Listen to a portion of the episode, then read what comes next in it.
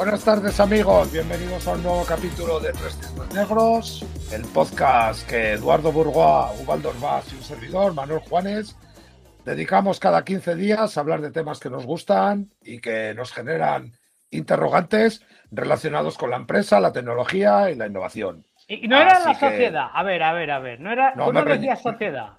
Ya te, has venido al redil, ya te has venido al redil. Me, reñiste, claro. Ah, Ah, venga, va, ahora yo te riño y cambias de opinión. Pero vamos a ver, Manu. es, una, es, una, persona que respeto mucho. tu criterio para mí, tu criterio para mí manda. Vale, yo ese día aprendí, ¿sabes? Aprendí a callar. Está bien también. Como veis que hablo mucho, aprendí a callar. Es, lo que me he propuesto como propósito. Joder, cuando, cuando, cuando yo voy, tú, tú vuelves. Bueno. exagerado. Pero vamos, que es un placer de nuevo estar con vosotros. ¿Qué tal? ¿Cómo estáis, amigos? ¿Cómo lo lleváis? Pues muy bien, a tope de aquí para preparados para, para debatir el tema de hoy, que es muy interesante. Eduardo Burgoa, ídolo, ídolo mítico, siempre manteniendo la calma, qué maravilla, qué envidia me da. Ubaldo, ¿qué tal? Yo bien, no, muy buen humor, ya he pillado una nada más. antes de ya plantear el tema. Hoy pillaré a saco porque vamos a hablar de un temón que la verdad que voy a defenderlo un poquito en algunos temas, así que hoy, va a ser un tema que creo que va, a ser va a ser divertidete, va a ser divertidete. Estoy muy bien, así que pues nada, vamos a darle. También mi más admiración absoluta para Ubaldo Herbán, siempre positivo, siempre optimista. Otro propósito que lo dejaré para el año que viene, porque lo de lo de hablar poco y a la vez y el optimismo a la vez, pues para mí va a ser complicado. Intentar atacarlo por etapas. Hoy vamos a hablar de una cosita que tiene un montón de ángulos, un montón de perspectivas, pero que creo que sí creemos que es interesante darle una vuelta porque vamos a hablar de metodología, frameworks y todo lo demás. Eh, no vamos a hablar de, de una metodología específica ni de un framework, sino vamos a hablarlo más o menos desde, que, desde la que es nuestra perspectiva más característica, ¿no? desde, un marco amplio y ver qué, qué impacto, qué juego están dando en las empresas y, bueno, primera pregunta que lanzo abierta a la mesa. ¿De qué hablamos cuando hablamos de metodologías o de frameworks y demás? Os lo dejo ahí encima.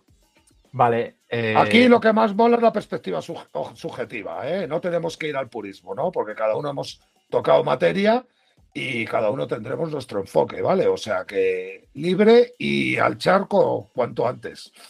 Vale, yo en la práctica la verdad es que no, o sea, no me, he planteado mucho las diferencias, ¿no? Sí que es verdad que como hemos estamos haciendo un capítulo, pues sí que básicamente una metodología eh, al final es el conjunto de un conjunto de procedimientos, ¿no? Para, para conseguir un objetivo, ¿no? Y un, y un framework eh, es similar, pero bueno, está más como, es como más laxo, ¿no? Digamos, una metodología es un, es un conjunto estricto, ¿no? De, de, pasos y un framework pues son más un conjunto de herramientas que no tienen por qué ser tan estrictas y que las puedes adaptar más a, a un contexto, ¿no? Entonces, eh, digamos, eso es como, como las diferencias. Aunque yo la verdad es que, o sea, las he usado indistintamente a lo largo de la vida de decir framework o metodología y, es verdad que hay cosas que son frameworks y otras que son metodologías. Sí, de hecho, mira, en la charla, en la mítica charla de Kine in Practice de, Dave Snowden, que de hecho ni siquiera voy a recomendar verla porque es, es chunguísima. Son 90 minutos de charla de Dave Snowden que tienes que parar cada, cada, cada 60 segundos, ¿no? Para entender un poco qué está diciendo el hombre, porque está, en otra. Y ahí explica ¿eh? la diferencia entre methodology y framework, ¿no? O sea, que sí, que totalmente, que es, una es más laxa y otra es más, más fija, por así decirlo. Disculpar. Y, a ver, yo para mí, evidentemente, todo lo que apunta Edu, em, estoy totalmente de acuerdo.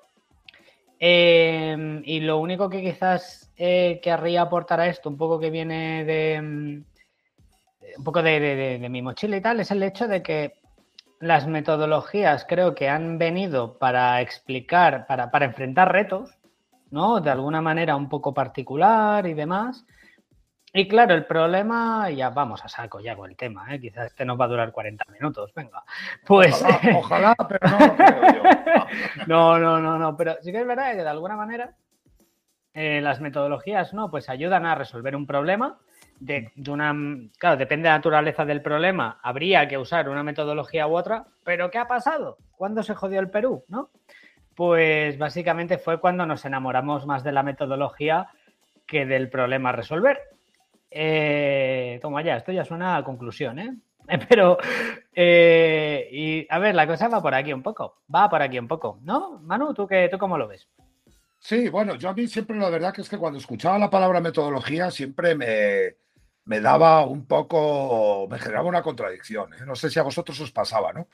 Porque, bueno, epistemológicamente, claro, tú tienes un background y la metodología es una jaula de hierro, ¿no? Es un elemento que, no me cuadraba, ¿no? Cuando yo escuchaba dentro del mundo de la empresa tal metodología, tal metodología, ¿no? Un, un contexto tan dinámico, tan cambiante, y donde lo que no se busca tanto es la garantía del proceso, porque lo que se busca es un progreso, ¿no? Y tal, y me sonaba muy raro, ¿no? Y, lo que más me sorprendía de todo esto es cómo ha llegado a calar el concepto, la palabra metodología delante de lo que para mí deberían de ser frameworks, en esa diferencia que habéis dicho, ¿no? Mm. Porque en el fondo tiene ese rollo de piezas de mecano en el cual tú tienes que ser capaz de, adaptarlo al elemento básico que para mí define, define, todo esto, ¿no? Que es el entorno contextual, ¿no? De tal. Entonces, una metodología, pues evidentemente se me quedaba fuera de rango, ¿no? Era como decir, joder, es que una metodología de una empresa, ¿cómo vas a utilizar una metodología? Si es que. O sea, eh, digo utilizando el concepto de una manera purista, ¿no? Digo, no puede ser una metodología, porque cada contexto, cada tiempo, cada circunstancias particulares harían que esto saltara por los aires. O sea, tú, joder, eh, todas las ciencias, tanto naturales como sociales, sus metodologías, eh, directamente de romperlas de alguna manera, pues te va a suponer una lluvia de, alcachofas, berenjenas, lechugas y demás, ¿no? Porque directamente vas a la hoguera.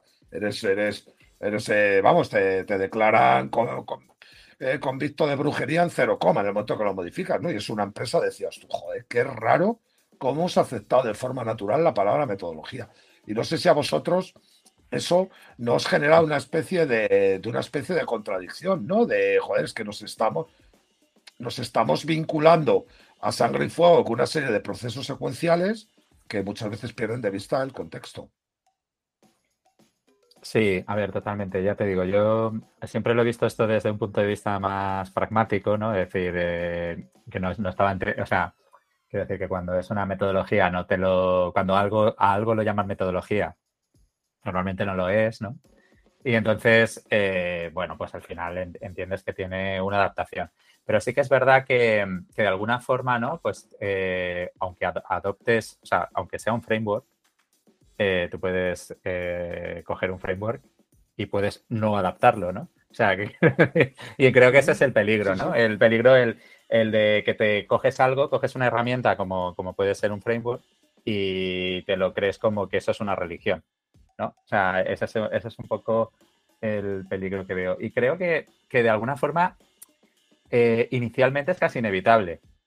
O sea, que eso es un poco lo, peor, porque si tú aprendes eh, un framework de decir, vale, este problema no sé cómo se resuelve y, he aprendido esta serie de pasos, ¿no? Y, aprendes una serie de pasos.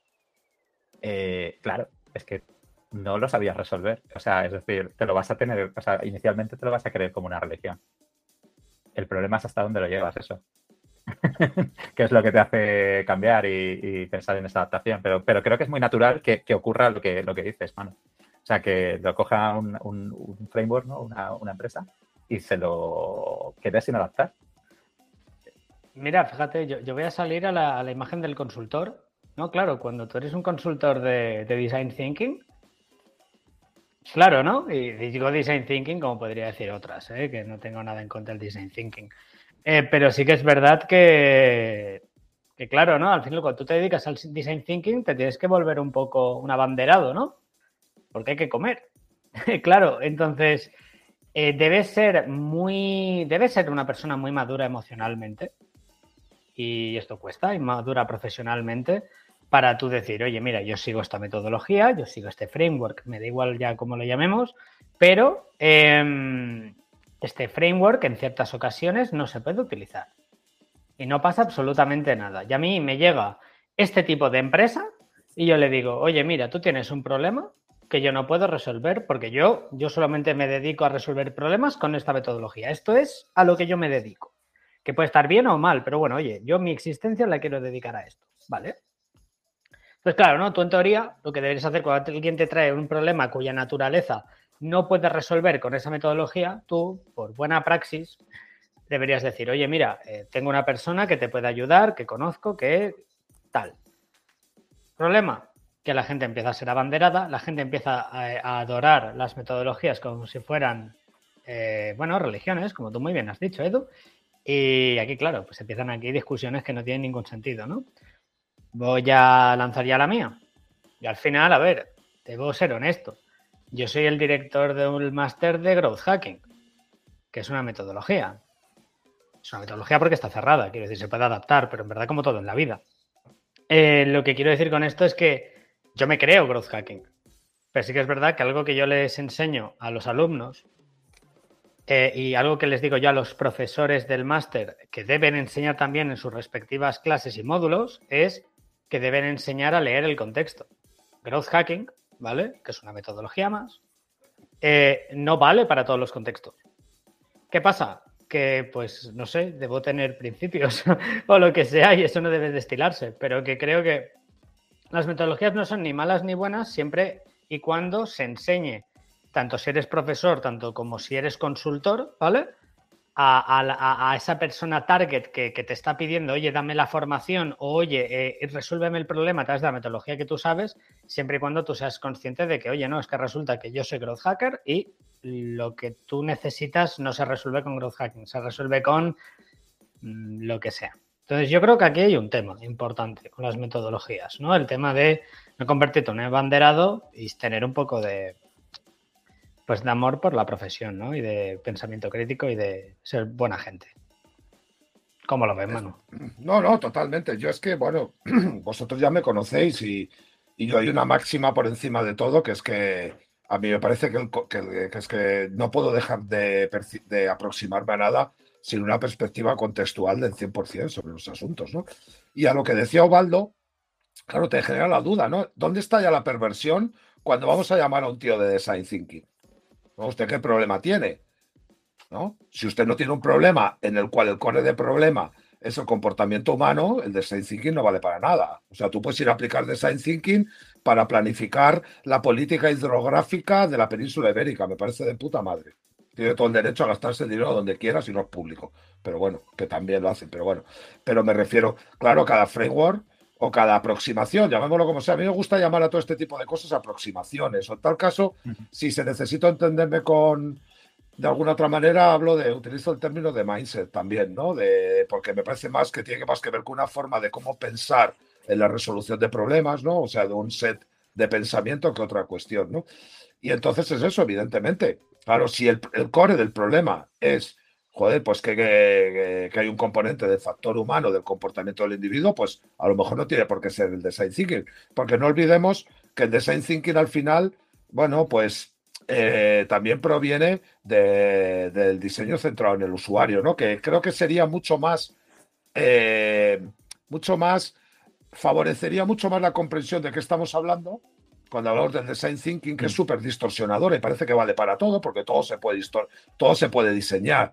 Pero es que el design thinking es una serie de pasos secuenciados para abordar un problema, pero realmente el paradigma eh, estriba en torno al, Human Centered Design, ¿no? Al, mm. diseño central del usuario. ¿no? no todos los diseños eh, tienen un componente donde el core es el, es el, es el, usuario, ¿no? el humano. ¿no?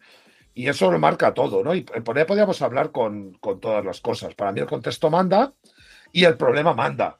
Entonces, de esa simbiosis, ese espacio común que surge entre el problema, ¿vale? Y el contexto, entonces habrá alguna forma de aproximarnos a resolver.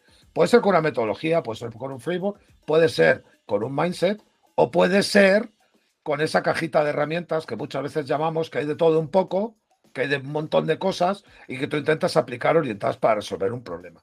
Y aquí, pues abrimos otro tipo de melón, ¿no? Que es el gran melón, ¿no?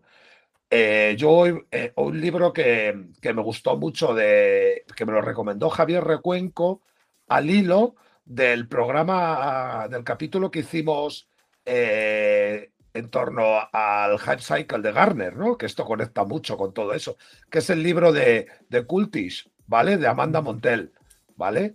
Que en el fondo habéis hablado y lo habéis dejado veladamente, pero yo lo quería traer encima de la mesa, ¿no? El culto que se genera en torno a las aproximaciones como dogmas de fe, ¿no? Y mm. cómo se empieza a generar ese culto a base de un lenguaje propio, porque al final lo que, lo que defiende Montel en su libro, que es un libro muy recomendable, aparte, que, está muy bien, es el tema de, cómo se canaliza en las sectas ¿no? Eh, la, pertenencia y la canalización en torno a la construcción de un lenguaje particular. ¿no? Y en todo esto lo que vemos que realmente es una construcción que tiene mucho más de construcción semántica, de construcción lingüística, de construcción de la realidad, ¿no? como dirían los lingüistas y los semióticos, que unas herramientas reales para resolver el problema. ¿Vale? Y entonces al final, claro, acabamos desviando y, pues eso, las metodologías, los fegos, llamémoslos como sean, eh, se empieza a parecer más a una religión que a un instrumento para resolver problemas. Y aquí tenemos un pitote montado interesante. Y esto creo que es el máximo común denominador de todas las metodologías hoy en día y de todos los frameworks. Lo que les, lo que les caracteriza a todos, y tuviéramos que buscar un elemento común, es el cultismo que se genera alrededor y que por ende vienen los organismos certificadores y un montón de movidas que son la Santa Inquisición, Torquemada, que dice estás dentro, estás fuera, marcan las normas de cómo deben de utilizarse, etcétera, etcétera y estás congelando, fijando con spray fijador un elemento que tenía que ser muy vivo, ¿no? Porque en el momento que metes burocracia que certifica, has perdido mucho de, los elementos que te tienen que dar un, un, marco de trabajo, un marco de herramientas, un marco de instrumentos, etcétera, etcétera. No sé cómo lo veis. Eh, uf, es que has sacado varios temas. A mí hay un sí, siempre, lo siento. Lo siento Es que me mentalizo y digo, vamos, a ver si te comportas bien. A, apunto, que hay un tema negocio alrededor, ¿no? Eh, Edu, Edu otro, abre tres melones. No, no, voy a, yo es que creo, hay un punto que has dicho, que, que has, eh, has comentado, que no quería dejar pasar, que es, bueno, pues ha hecho metodologías, frameworks, eh, aproximaciones o, o, o mindsets, ¿no? Pero es que yo ahí eh, hay un salto que no veo, o sea, que hay un salto que ocurre a veces, pero no ocurre siempre, ¿no? Que es el salto de, framework a mindset. Es que tú puedes seguir un framework, o puedes utilizar todas las herramientas de un framework, puedes seguir una metodología eh, paso 1, paso 2, paso 3, paso 4, y no adoptar el mindset. O sea, que, que tú lo estás haciendo como siguiendo una receta. No quiere decir que tú estés adoptando los modelos mentales que tiene, que tiene, o sea, y que lo estés entendiendo, los modelos mentales que lleva implícitos ese, ese framework. Y que creo... sin esos modelos mentales no vas a conseguir el éxito en esa, metodología, ¿verdad? O no, bueno, pero que es bueno, no lo sé, no lo sé. muchas veces. Claro, tú a lo mejor puedes seguir los pasos. El tema está que sí, lo que sí que esos modelos mentales, o sea, a lo mejor eh, el experto que, que, enseña esa metodología sí que los tiene o no los tiene, no lo sé, ¿vale? Pero pero cuando alguien lo adquiere porque quiere resolver un problema y, es, y no sabía resolver el problema antes, nunca lo había resuelto y está intentándolo resolver con una metodología, de primeras no tiene esos modelos mentales. Puede ser que años después los adquiera porque aprende y variaciones, pero, pero esos modelos mentales, no, el mindset no lo tienes. O sea, hay que decir, una metodología no te da el mindset. A lo mejor no, desde luego que la experiencia, Perdonad porque me disculpe un momento porque a lo mejor se me ha entendido mal. El mindset y las aproximaciones son elementos que tienes que tener tú ya puesto de serie. Claro, sí, sí, sí. O sea, o sea eh, lo quería decir así a nivel, hablando De, de, de, por decirlo de alguna manera, de ese mapeo de elementos que están jugando. O sea, yo, por ejemplo, por, por explicarme, tú puedes hablar de Lean Startup, tú puedes tener un mindset de Lean Startup, que es, por ejemplo, la cultura de la experimentación. Totalmente. Que es aplicable, que tú la llevas puesta y que eso puede nutrirse de 50.000 frameworks o de 50.000 metodologías que son comunes. Totalmente. Es, eso.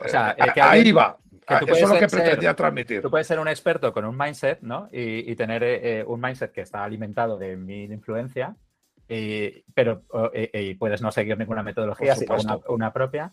Pero al revés, o sea, cuidado porque yo creo que la religión, el que se convierta en una religión desde el punto de vista del, usuario de la metodología, no del que la vende, digamos, en este sentido, desde el punto de vista del usuario, muchas veces es porque porque te aferras a eso, ¿no? O sea, que, sí, claro, que, es, lo que te da seguridad. Claro, lo conviertes una, una, herramienta en una forma de ver el mundo. Totalmente. Y, eso es donde viene, y yo creo que ahí estriba el problema así soterrado que hay en todo esto, ¿no? Y, y el cultis, el cultismo viene de ahí, ¿no? O sea, tú de una herramienta lo transfieres a una cosmovisión, ¿no? Casi como una religión. Y por eso se convierte en un culto. No lo sé si, no lo sé, esa es mi impresión. No sé si estoy acertado. A ver, se puede transmitir a una forma de ver el mundo o simplemente puede ser el cargo cultismo, ¿no? Que tú haces esta serie, hago ABCD y va a ocurrir esto y espero que ocurra X, ¿no? Puede ser el, eso, ¿no? De que el, cargo cultismo, ¿no? De que, de que siguieron, bueno, la historia es, ¿no? Que, que la Segunda Guerra Mundial, ¿no? Hacían, eh, bueno, pues eh, veían que los, soldados se entrenaban y tal, y esto les llegaban eh, cargamentos, ¿no? Entonces, pues luego cuando se fueron los soldados de, de allí del Pacífico, ¿no? Pues las tribus hacían lo mismo a ver si llegaban cargamentos de comida y tal, ¿no? Dice, si sigo A, B, C y D, voy a, emular lo que, hacen, lo, que hacían los soldados, me deben llegar cargamentos, ¿no? ¿De dónde has sacado, de dónde has sacado la referencia? Eh, la referencia. Bueno, a lo mejor, de, a lo mejor es, no, de la cultura cargo, cargo. ¿no? los cultos de la carga, ¿no? Los cultos, es que le dedica dos capítulos enteros Marvin Harris en Vacas Cerdos, eh, Guerras y Brujas, ¿no? Y de hecho describe una base aérea hecha con bambú, pero la antena y todo con bambú, ¿no? Y esperando que los, antipas, los antepasados, porque ellos entendían que los soldados británicos eran los antepasados y luego los japoneses eh, transposicionados en otros cuerpos, esperando a que llegaran los cargueros con la comida enlatada, porque ellos, claro, no querían comerse un marsupial al uso, ellos lo que querían comerse era una lata de carne de esta chunga que se comían los soldados, ¿no? Y tal.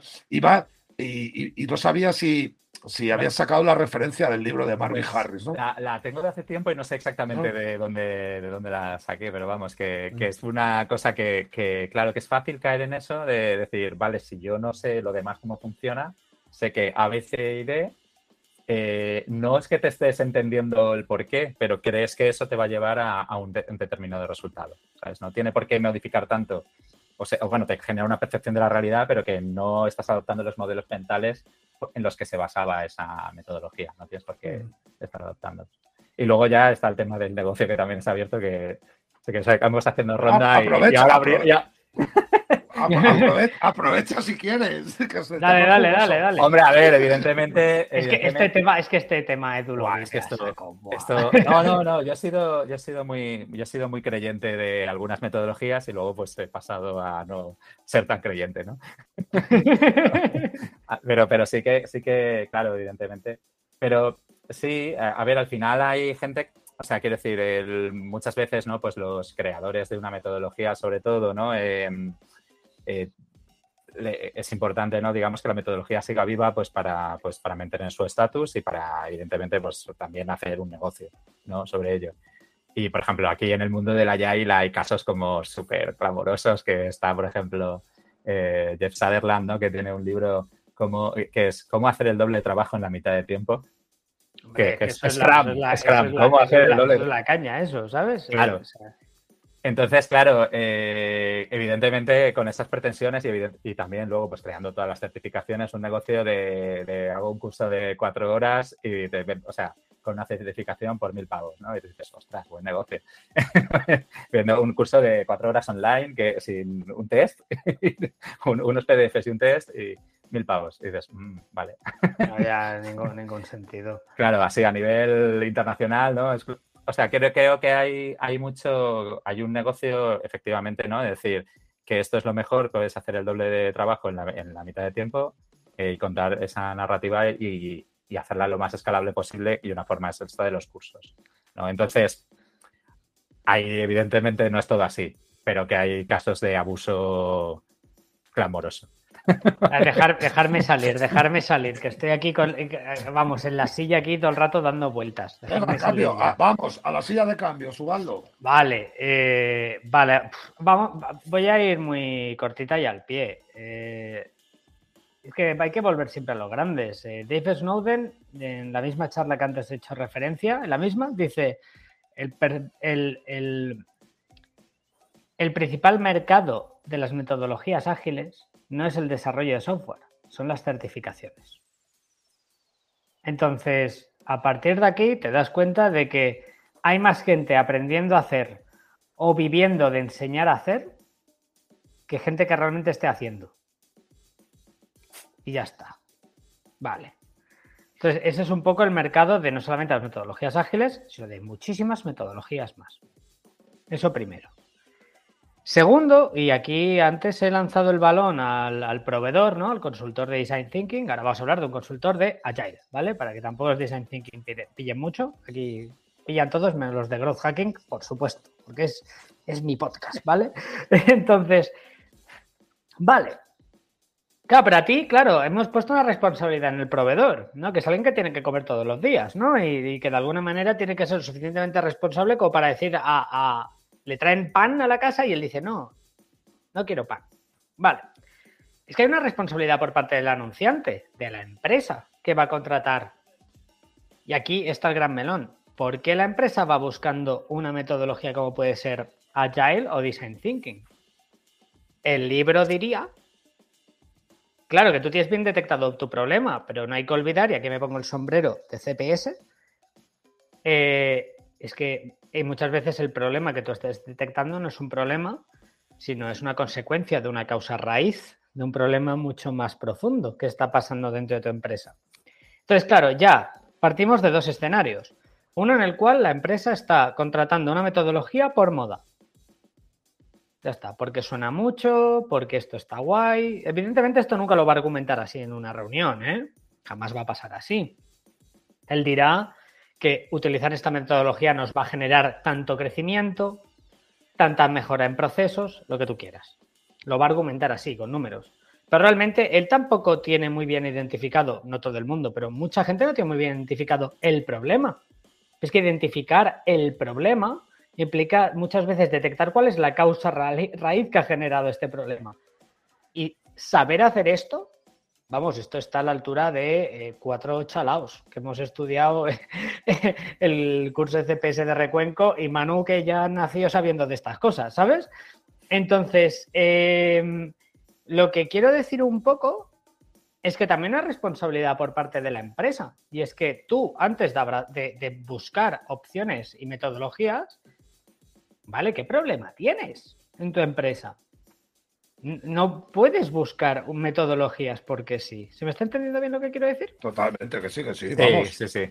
Vamos, es, eh, eh, eh, que es, un elemento flagrante, ¿no? A nivel de tal, ¿no? Porque una empresa es muy difícil que sepa que tiene que comprar una. Es que si nos ponemos en un estado natural de las cosas, una empresa no tiene que saber qué tipo de aproximación, qué tipo de metodología, qué tipo de instrumento tiene que comprar precisamente está contratando a alguien para que le ayude. Tú no vas con el coche estropeado a, decirle al mecánico que te tiene que poner tres bujías y un carburador. ¿Entiendes? O sea, es que claro, nosotros esto yo creo que lo percibimos de una manera que es perversa de raíz, como tú dices, problema raíz y perversión raíz, ¿no? Que es directamente, hombre, cuando tú requieres de alguien externo, será el externo el que te diga cuál es el, Es que lo podemos aplicar con analogías como a la medicina. Tú no vas al médico a decirle, mire, tiene que hacerme aquí una sección de 3 centímetros, eh, introducir una cánula y tal, porque tengo un, trombo en la pierna. Es que hemos llegado al absurdo de que las empresas están contratando a, en teoría, la gente que sabe los procedimientos a aplicar, porque cuando tú estás comprando un tipo de palabra mágico de estos, estás comprando un procedimiento a, utilizar. Y hombre, yo creo que esto tiene que partir. Pero es que, claro, niego la mayor. Es que esas compañías están contratando y subcontratando hasta la estrategia. Entonces ya el Cisco es mítico. Porque se está contratando estrategia desde este mismo paradigma de aproximación. Que es lo que decía, volviendo a Dave Snowden, que hoy, nos tiene que, hoy vamos a tener que pagarle royalties. A Snowden, no, perdón, Rumelt, es que tengo la cabeza pájaros. Rubén es eso, el gran error del goal setting frente a la estrategia. Hmm. Entonces, claro, cuando mezclas esas, esas dos cosas, la gente piensa que tiene una estrategia y en el fondo tiene dos objetivos y ya te vinculan que esos objetivos los consigues con una narrativa mágica de solución metodológica, pues bienvenidos a la fiesta, ¿no? ¿Ya para qué más? Y esto es lo que decías. Ubaldo ha sido medianamente claro con la, con la frase de Snowden. Pero es que yo también voy a decir una cosa mucho más castiza, pero es que es una realidad, que mientras haya bobos va a haber engañabobos. O sea, los engañabobos no van a existir si no existen los bobos. Y toda este, esta, esta maquinaria de certificación y todo lo demás, pues evidentemente nadie la va a parar mientras haya gente que está haciendo sonar la caja.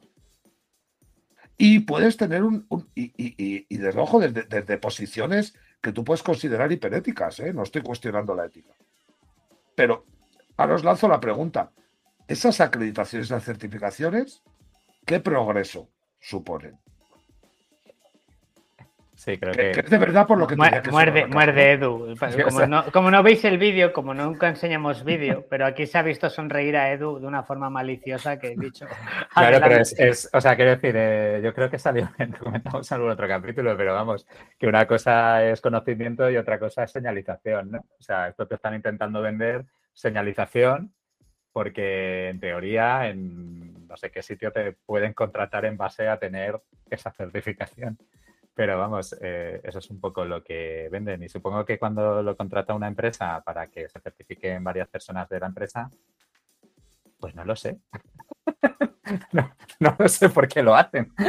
Pero, eh, eh, pero supongo que también es porque, porque lo venderán los clientes. Claro, pero lanza una hipótesis, Edu. Sí, sí. Supongo que será para poner un PowerPoint. Poner, poner un PowerPoint y decir a los clientes, eh, nosotros tenemos no sé cuánta gente certificada en metodologías ágiles o en, en framework, en frameworks como Scrum y tal, ¿no? Pues dices, muy bien, muy bien. Supongo que es para venderlo, ¿no? Y señalizar también a la empresa, ¿no? Que, hace cosas que hace cosas. Sí, sí. hacemos cosas. O sea, es que fíjate lo que es que, lo que con, esta pregunta que puede parecer absurda, es que es muy evidente, sabemos cuál es la lógica que funciona en el mercado, claro. pero ¿cómo se mantiene la rueda? Joder, esta pregunta se la hacía. Es que, es que es verdad. Es que yo esta pregunta se la hacía el otro día a mi chica. Decía, es que hay empresas enormes, enormes, y ves la, ves la cantidad de gente que hay dentro. Y a veces tienes charlas con algunos, no con unos pocos, con varios, que empiezas a trabajar con ellos y tal, en un proyecto y tal, y alucinas. No en todas las empresas, por supuesto, ¿eh? no en todos los departamentos también. Pero hay veces que te preguntas, ¿no? Cuando tienes la mala suerte de en un mail encontrarte a dos o tres juntos, que tú mismo te planteas, ¿cómo puede ser que la rueda de esa empresa esté girando? Y yo creo que hay un punto también de que son empresas muy grandes, que ya son bastante importantes, ya tienen un brand awareness muy, muy potente, ya digamos que es una rueda que ya está girando con una cierta inercia y que ahora el esfuerzo está en, en mantener esa inercia, ¿no? Y otra serie de retos. Pero conectando con el tema certificaciones, es que hay un punto en el que también, eh, madre mía, ¿dónde nos vamos a meter? El tema de las formaciones. Porque claro, hay un punto que a veces, ¿no? Pues con el tema este, ¿no? De que, oye, pues es que hay dinero destinado a formación. ¿Y en qué vamos a formar a nuestros empleados? Pues en Scrum. y tú, pues, ¿y por qué? Pues porque está guay. Es que, y, es así de y es así, pero queremos hacer Scrum en nuestra empresa de, lo que sea. Y, te encuentras cosas que, ojo, eh, hay formaciones que están muy bien eh, eh, a nivel de enfoque, o sea, y que, que, joder, que estoy ahora actualmente dando una formación en una empresa bastante grande, ¿vale? Pero sí que es verdad que hay otras que no, no puedes entender, no puedes entender cuál es el motivo, cuál es la causa que hace que, que, tú, que tú cojas el tiempo de, esos empleados, unas ocho horas, y las formes en algo que ni van a implementar y que solamente es, oye, pues mira, pues para saber, para formarte por, por tal. Y eso a mí esas cosas me alucinan. Y un poco me conecta con lo que tú decías, Manu, de ¿y cómo puede ser que la rueda gire? Y con esta quema de dinero y esta quema de, de, cosas. No lo sé, Edu, tú, ¿qué, ¿qué, dices? Tú que eres el hombre tranquilo. Danos paz y sosiego en este momento, que estamos con las... Joder, este, este capítulo es, muy fuerte. Hemos hablado de política, de innovación, pero hoy estamos... No, eh, pero yo siempre, siempre me agarro al hombre tranquilo aquí, porque en estos momentos tengo el Colt aquí cargado y, es que me vuelvo la tapa de los sesos. Porque claro, son cosas hiperevidentes, pero intentas rascar y no tienes respuestas. Yo creo, igual es una especie de modelo de, carrera armamentística, ¿no? Es decir, te vas, certificando, ¿no? La gente se certifica de cosas, entonces otros se tienen que certificar de más cosas, y entonces sí, certificación de, Azure o de AWS o de no sé qué, ¿no? Y entonces supongo que es, es eso, ¿no? Las, eh, que existan certificaciones realimenta que haya más que otros saquen otras certificaciones, ¿no? Y que todo el mundo busque certificaciones, ¿no? Debe ser lanzo, ¿eh? Como, posibilidad. No, no, Suposición. Yo, a mí, yo entiendo que, esto conecta mucho con la semiótica de las medallitas y de cómo son todas las certificaciones, ¿no? Que conecta mucho también con, con la imaginería militar, ¿no? Y en la gamificación y todo el juego. Y, y, lo que me parece a mí, siempre lo he dicho, sin, sin tratar de de, ofender a nadie, ¿no? Pero que me parece que responde mucho a, ciertas cuestiones de infantilización que estamos arrastrando como sociedad, ¿no?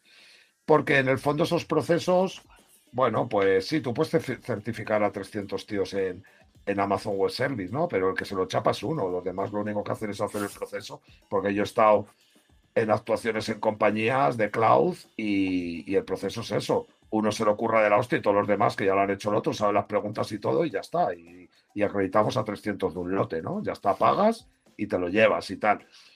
Y eso te acaba fundiendo los plomos, porque está claro que cuando llegas, bueno, pues sí, necesitas una serie de medallitas. Y esas medallitas, en el fondo, tampoco necesitas formar a tanta peña, porque esas súper grandes compañías, a la reunión de firma te aparecen con 40 seniors en traje, pero tú sabes que al día siguiente los seniors ya no los vuelves a ver. Se van a llegar juniors que ni certificaciones ni pollas, ¿no? O sea, que es que el mundo está construido y el mundo sabemos cómo funciona, ¿no? Y sabemos lo que hay, ¿no? Que tú no vuelves a ver un senior hasta que tengas que ir a juicio a demandarles porque no han, entregado condiciones. O sea que. Pero aparte de todo eso, es el tema de, de ¿qué es el, en qué momento un elemento que tiene que ser un medio para, para conseguir un progreso se convierte en un fin en sí mismo. ¿En qué momento? ¿Qué hemos hecho? Porque esto es muy, esto es muy joven, este proceso. ¿eh? Este proceso es muy reciente a nivel socialmente. ¿En qué momento hemos dejado que los medios se apoderen de los fines? Eh, es difícil esa. Eh, puede ser porque, porque realmente pensar, ¿no? Digamos que si hemos definido ¿no? que, que al final una metodología es una serie de procedimientos para alcanzar un fin, ¿no? Eh, muchas veces el establecerla, o sea, creo que a veces estas metodologías eh, buscas, te evades o te simplifican o te demasiado en la definición de ese fin, ¿no? O sea, de hecho, te, claro, al final dices, bueno, pero si ya estoy usando esta metodología, ¿no? ¿Qué, qué importa, ¿no? O sea, me va a llevar, esto me va a llevar a progresar, ¿no? ¿Tú, crees que es esa la lógica o no? o sea, yo creo que, nos vicia, creo que nos vicia. Yo creo que, es un, yo creo que es un pliego de descarga y por eso se convierte en un fin. Pero vale, pero ¿qué es un pliego de descarga? Sí, el mero, el mero hecho de utilizar la metodología ya te ha cubierto las espaldas ante el resultado. Ah, vale, ah, claro. Ya. No, yo tengo otra hipótesis y tal. Yo creo y va a conecta con lo que hemos dicho hace un rato. Las metodologías tienen todos unos términos, ¿no? De growth hacking, sin ir más lejos, los funnels y el AR y todas las, estas historias. Eh, que están bien, ¿eh? Pero que bueno, que, también tiene su lenguaje growth hacking y tal. Eh, pero la cosa está en que hay un tema de identidad. Y yo creo que la... hay un tema de identidad. Yo soy growth hacker, ¿no? Y es como que eso a mí me da una serie de... Hay un campo semántico alrededor de eso que yo puedo estar cómodo con ello.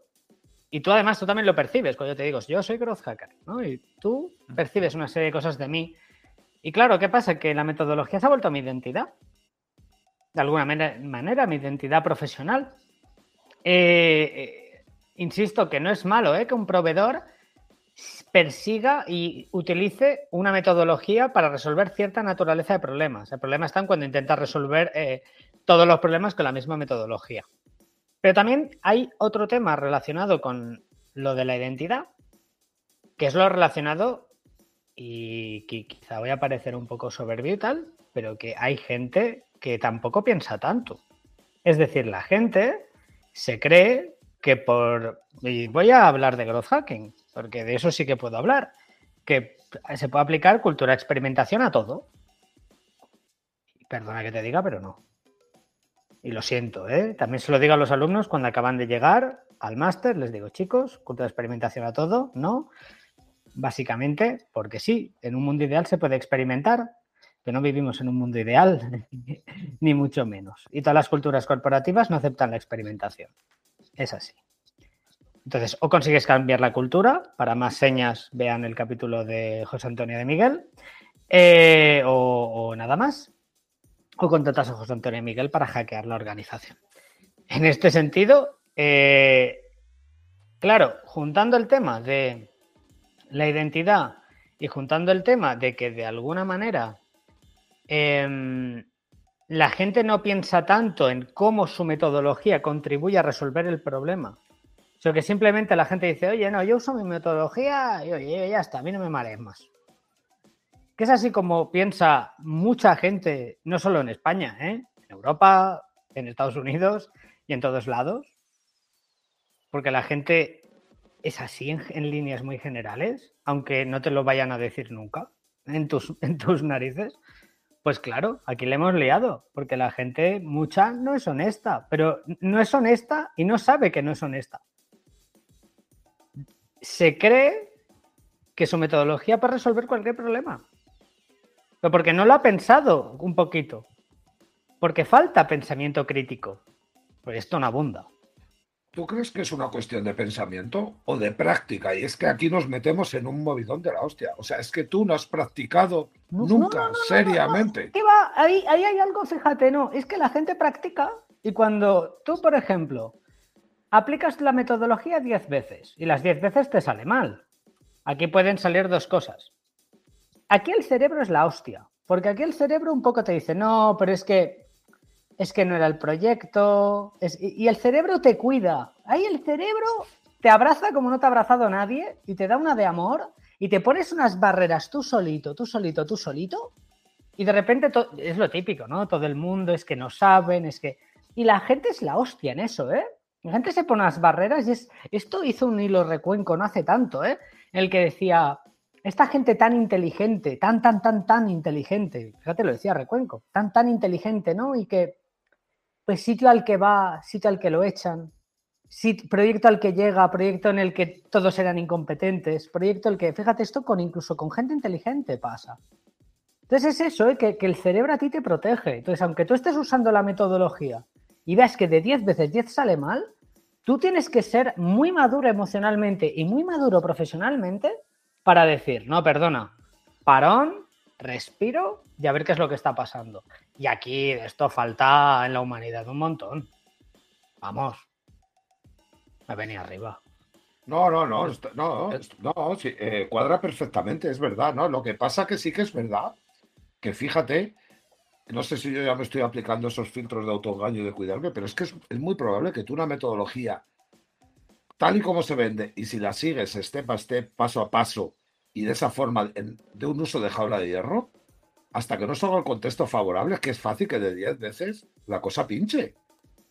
Claro, es que tiene un poder contextual, todo, en, el uso. Yo no, ojo, hablo de lo que yo medio me defiendo, que es donde hay componente humano y otras historias. Yo no sé, en el entorno máquina con software y con esas historias, no tengo ni idea, ¿eh? Ojo, quiero que me entienda todo el mundo, que nos escuche, que yo cuando hablo del poder contextual es porque cada uno trabajamos en un ámbito distinto y yo en el mío, eso es un elemento que manda. Tú puedes ponerte a hacer cosas y realmente eh, manda tanto el contexto que tú puedes hacer, que tú si aplicas de forma férrea un proceso secuencial, te lo comes con patatas en 10 de 10 sin problema, porque tienes que aplicar 10 versiones distintas de muchas cosas cada vez que vas a aplicar una movida, porque todo lo demás salta por los aires, porque en el momento que los individuos cambian, las metodologías saltan por los aires. De hecho, eh, en el ámbito en el ámbito donde, de las ciencias sociales y donde hay humanos, hay pocas, pocos frameworks, pocas metodologías y pocas historias. Realmente lo que hay, más que nada, son, tiramos de cuatro salvavidas, ¿no? que es lo que nos mantiene un poco de por dónde funcionar. ¿no? Pero los otros elementos, imagino que podrás hacer, yo no sé, yo no controlo de estas historias, pero bueno, una planta te cuadra el lead management y estas historias. Bueno, pues entiendes que puede haber cosas comunes a la hora de hacer un coche, hacer un radiocassette, eh, etcétera, etcétera, ¿no? y que se pueden aplicar cosas distintas.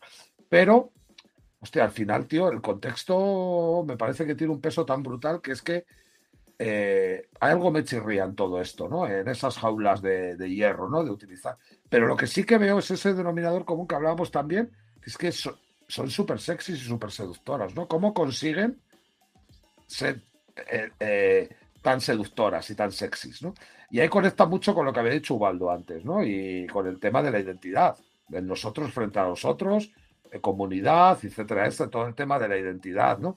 Y cómo construyen las realidades a través del lenguaje, ¿no? Como por ejemplo, pues el reloj hacking es capaz de construir una serie de palabras clave identitarias para que sepas, que te sepas reconocer, es un poco como los, como la logia masona, ¿no? O sea, hay determinados códigos que tú te, entiendes, ¿no? Más o menos por cuál de estas ha apostado cada uno, ¿no? De, pues por el design thinking, el lean startup, me imagino que el agile, el scrum, el growth hacking, todo lo que quieras imaginar, al final cómo construyen identidades, ¿no? Y cómo al final los sacramentos, ¿no? Y al final acaban generando un entorno sacramental, ¿no? Como tú dices, ¿qué diferencia hay entre un funnel y un cáliz puesto en la iglesia? Es que es muy poca diferencia.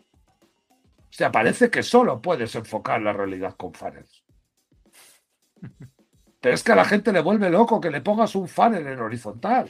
Pero es que, es que mira, es que eh, no, pero es que, le cambien. No, es que ya no aprovechamos la fuerza de la gravedad. Pero ¿qué fuerza de la gravedad va a haber dentro de una pantalla de ordenador, amigo mío? qué cabrón. No, qué perverso es. No, porque qué perverso también. Quiero, que me hagáis entender, ¿no? Cómo eh, se convierte en norma de fe que el embudo es igual, ¿no? O sea, es, y te dicen, hay que aprovechar la fuerza de gravedad de los leads. Y dices, ¿tú qué fuerza de gravedad va a tener un lead? Que yo quería descargarme el PDF, que yo no quiero saber nada de tu negocio.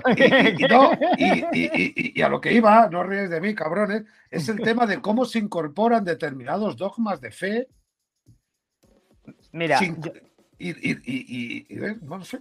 mira, voy a decir algo muy corto y ahí le paso la palabra a Edu. Yo tengo una. Mientras hablabas, me ha venido algo a la cabeza eh, mira, Recuenco dice mucho aquello de no, que ahora los problemas que están, que están por coger, o sea, las manzanas fáciles ya las hemos cogido, ahora están las de más de más arriba, ¿no? Vale.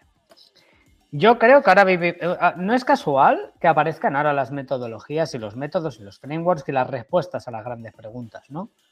Y al final son, son, son guías, son, son mapas del tesoro, de alguna manera, ¿no? ¿no? No me parece casual, o al menos encuentro una correlación eh, entre, entre que aumente la incertidumbre y aumente el número de metodologías. También el aumento del mundo digital ¿no? y su protagonismo en la economía mundial, eh, pues creo que, eso ayuda, ¿no? También que haya nuevas maneras de trabajar, etc. Pero creo que la gente, eh, y, me incluyo ahí, ¿eh? ¿Por qué no? En algún momento hemos buscado respuestas diferentes a problemas que quizá percibimos de forma muy intuitiva que son nuevos y buscamos esas respuestas. Y esas respuestas, un poco, pues navegas por internet y te, lo encuentras en forma. O sea, el paquete son metodologías, son frameworks. ¿Qué pasa? Que eso es cómodo. Es cómodo de aprender una metodología. Es cómodo. Lo que es complicado es alimentar el pensamiento crítico. Lo que es complicado es, es cogerle a alguien de la pechera y decirle, no, olvídate de perseguir una metodología. Averigua cuál es la causa raíz de este problema. Y yo creo que por ahí van los tiros. Evidentemente ahora Edu, que no quiero explayarme más.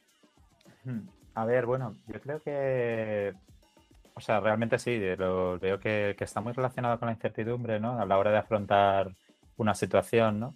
Y de hecho, es que, o sea, las, eh, las posibilidades ¿no? de, elección nos paralizan, ¿no? Si nosotros tenemos muchas posibilidades de cómo abordo esto, nos quedamos paralizados, ¿no? De hecho, hay un experimento que me, parece, que me parece muy curioso ¿no? que hicieron eh, bueno, pues, eh, sobre, eh, sobre, sobre, doctores de, que tenían la posibilidad de aplicar cirugía o una medicación, ¿no? tenían, y entonces cuando solamente tenían la opción de salir un nuevo medicamento y tenían el procedimiento habitual era la cirugía, en cirugía acababan el 53%, ¿no? Y el con el que el medicamento el 47%.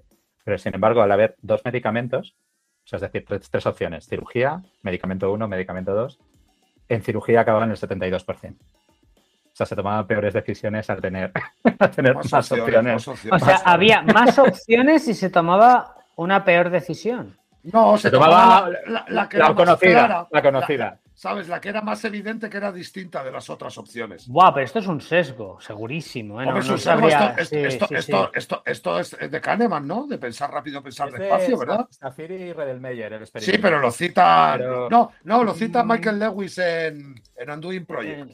Yo lo, yo lo, vi en, en Switch de, de Chip y Danger. ¿vale? Son muchos libros. Pues Yo a mí me parecía que, pues sí, no sé, creo que eran algunos relacionados con Kahneman. Puede ser que también esté en. o a lo mejor en, el, de Ramón Nogueras, este de por qué creemos en mierdas, a lo mejor, que lo leí también hace poco. Pero, sí, sí, sí, ese. Eh. El caso es ese, que, ante muchas opciones, pues nos quedamos así.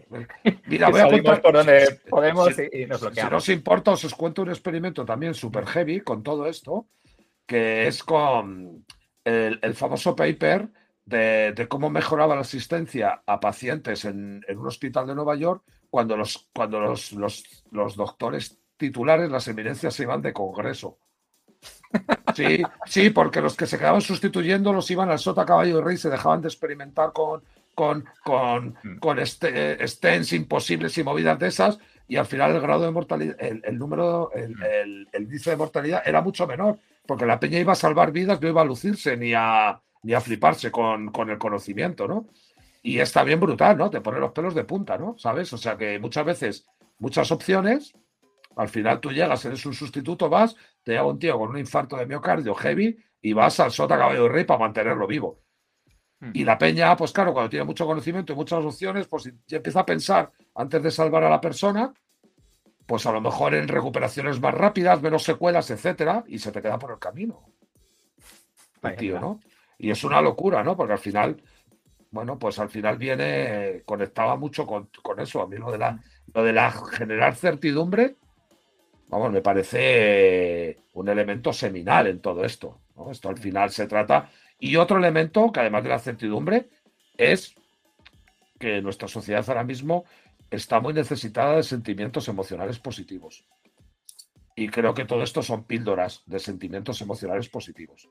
Porque, como hablábamos antes de los sacramentos, de los rituales y demás, eh, pues eso, los posis, los rótulos, los cristales, los pliegos de papeles enormes, los lienzos, todo eso, todo eso forma parte de, del ritual, ¿no? De, un estado emocional positivo.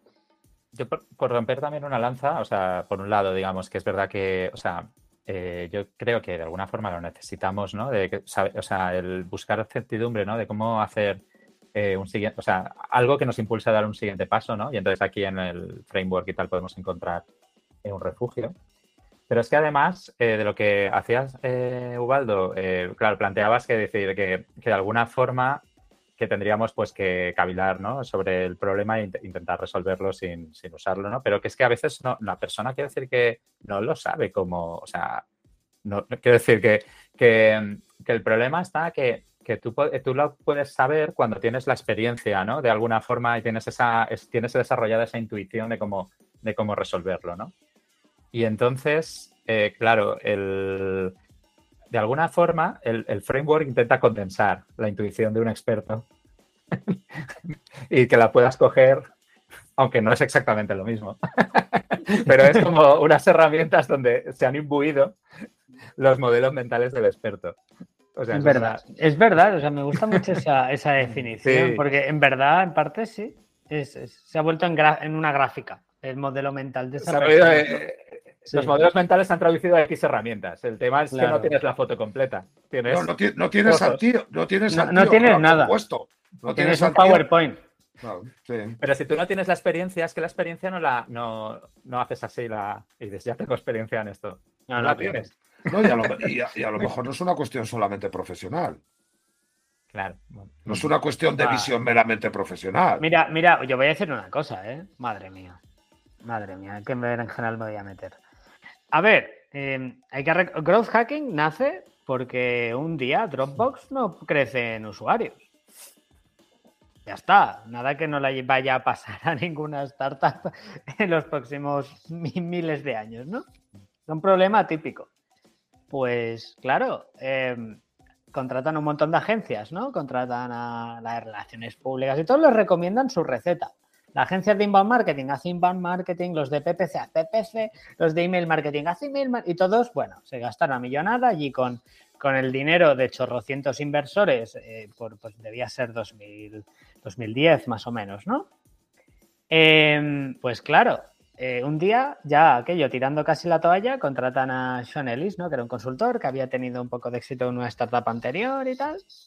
Y a ver, em, y por, básicamente, hoy en día dirijo un máster de growth hacking porque este señor aplica esta metodología que un poco la tenía medio en la cabeza, la había medio aplicado en la startup anterior y había tenido éxito, pero realmente se populariza ¿no? con, el caso de Dropbox.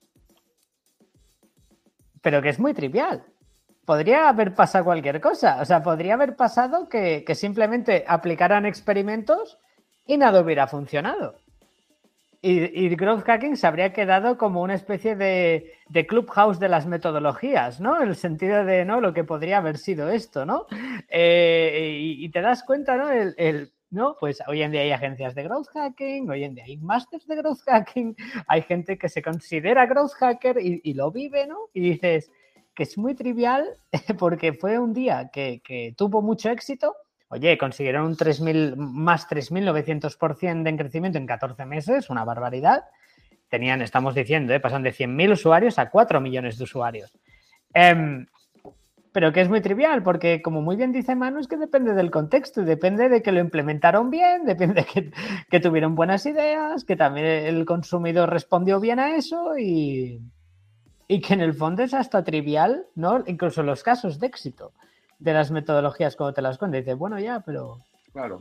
Pero ya está. joder, es que esto es, es, clave lo que estamos Es, es que un día, un día, mira, el capítulo del Teatro de Innovación, tú lo dijiste, Manu, que es ya brutal. Aparte, lo recuerdo esto porque me quedé flipando. Dice, es que tú quizás estás en la ducha un día y pensando en tus cosas y dices, joder, y estamos aquí considerando a Steve Jobs el mayor gurú de, la historia de, ¿no? del emprendimiento, de la innovación, y quizá fue un tío que tuvo suerte y no tiene más. Y estamos convirtiendo en un framework ese modelo mental que no fue quizá más que suerte. Madre mía, nadie se va a apuntar al máster.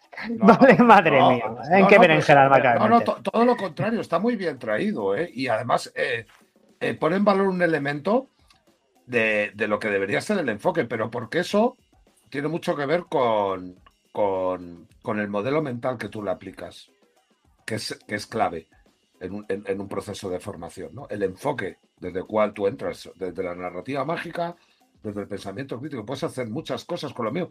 Por eso al final el, problema no lo tienen las metodologías, lo tiene su uso. ¿Por qué las metodologías eh, no tienen problemas? Eh, el growth hacking, el startup, el design thinking, no habría ningún problema si tú consigues hacer una cámara de vacío, meter a unos autómatas que siempre hagan el mismo movimiento cuando se acercan al lineal etcétera, etcétera, y entonces lo clavas. Por eso la metodología es un concepto que ya tiene condicionantes negativos a la hora de hablar, porque aplica fantásticamente bien en las ciencias naturales, donde tú puedes generar condiciones controladas. Y entonces puedes aplicar muchas metodologías. Tú puedes hacer un cultivo de una bacteria con una metodología determinada. ¿Por qué? Porque controlas la temperatura, controlas la humedad, controlas el tiempo, controlas los agitadores, etcétera, etcétera. Y entonces eso es perfecto. Pero es que aquí hace mucho daño. La, entrénate en metodologías allá, entrénate en metodologías de programación en la nube. No, no, no, no, no, no, es que no vale metodologías, no vale. Y nos está sesgando un montón, nos está haciendo daño porque entendemos que las condiciones son controlables. Tú lo de Dropbox lo, lo clavas, sí.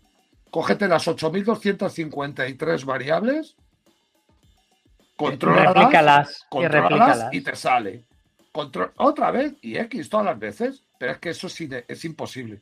Para empezar, porque por, el, conocimiento acumulativo. Todas las empresas van a hacer lo mismo de Dromos en los próximos 36 meses de ese momento. ¿Por qué? Porque es el parangón del éxito. Entonces, el, el, problema que tenemos en determinados problemas es que es el crecimiento acumulativo. Los experimentos de Kahneman y Berskins estaban mal porque no son replicables, no, porque ha pasado al conocimiento compuesto de la sociedad. Tú ya no puedes hacer el test de la golosina del libro de Wilson porque ya todos los padres sabemos que si el niño no coge el caramelo antes de dos minutos va a ser un tío que va a tener fracaso escolar. Y les vamos a entrenar a que tengan... ¿Entiendes? Lo vamos incorporando. O la versión al riesgo. Tú ya no puedes coger a 50 estudiantes y decirles que le vas a hacer el juego de dar el Kahneman de te doy un dólar y tirar los dados, te doy un dólar o me das tú a mí un dólar. Es que ya se lo saben. Son estudiantes de psicología. Lo hemos incorporado. Entonces, claro, hay momentos que estos momentos de tal, como Eric Ries y demás, no, no, si es que en el momento que sale Ries, todo el mundo se pone a aplicar eso. Lo dijo José Antonio de Miguel. No conozco ni un solo caso de alguien que haya aplicado con conocimiento de causa Lean Startup en España. Conozco a, Mavericks que lo han hecho por desconocimiento, a, fuerza bruta, sin saber lo que estaban haciendo. ¿Por qué? Porque luego aquí hay otro elemento que a mí me resulta muy no sorprendente, porque la sociedad es así. Resulta que salen unos Mavericks te sacan el allá y te sacan todas estas historias, te salen los de IDEO, te salen los de Stanford y tal, para romper reglas y se acaba convirtiendo en el mainstream más absoluto. Y si no estás ahí, estás muerto. O sea, ¿cómo somos capaces de cosificar esos elementos que vienen a romper reglas y, convertirlos en un estándar en menos de 10 años, tío? Te ponen los pelos de punta. Y cómo tenemos la poca valentía de coger eso que, tenemos a nuestra disposición y manosearlo y modificarlo para conseguir progreso. Es que la gente está renunciando al progreso por aplicar eh, procedimientos step by step que no aplican de forma contextual. Y la gente es capaz de renunciar. O sea, yo me muero aplicando Lean Startup, que no vale para nada, que tu progreso no está ahí, está en otro sitio. Pero te hablan de ciclos de aprendizaje, de iteración, de pivotaje. ¿Qué? ¿Pero pivotar para qué? Si no sabes dónde vas. No es que hemos cambiado el rumbo, ¿qué más te da si no sabes dónde vas, tío? No sabes dónde vas, ya está.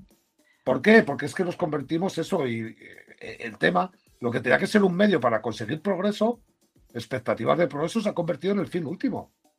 Eso sí, un sentimiento emocional súper positivo, porque la gente que se mete en las metodologías, tío, están a tope todo el tiempo tan felices de la vida, porque son muy divertidos. Si os dais cuenta, todo está lleno de dinámicas divertidas. O sea, hay mucho, hay mucho, hay mucho ritual de diversión en todo eso. Para generar engagement, ¿no? Hay una, hay una cosa. no sé para qué, pero vamos. a, mí me ponen, triste, pero bueno. A ver, las metodologías al final son prácticas, ¿no? O sea, son, quiero decir, es una práctica que las aprendes, ¿no? Eh, repitiéndolas, ¿no? Eh, o los entonces, entonces, claro, si tú tienes un elemento de recompensa ¿no? dentro de la propia práctica, pues la vas a repetir más, la aprenderás más y tendrá... Y, lo que, lo, que me, lo que me ha parecido muy curioso de lo que ha contado Ubaldo, eh, que, creo que ha, flotado un poco en, alguna, en algún comentario que hemos hecho, es el tema de, claro, de, de sí, de es que Sean Ellis, vale, muy bien, sí, tenía esto y luego escribió un libro, lo contó al mundo y el libro se vendió y, y tal, ¿no?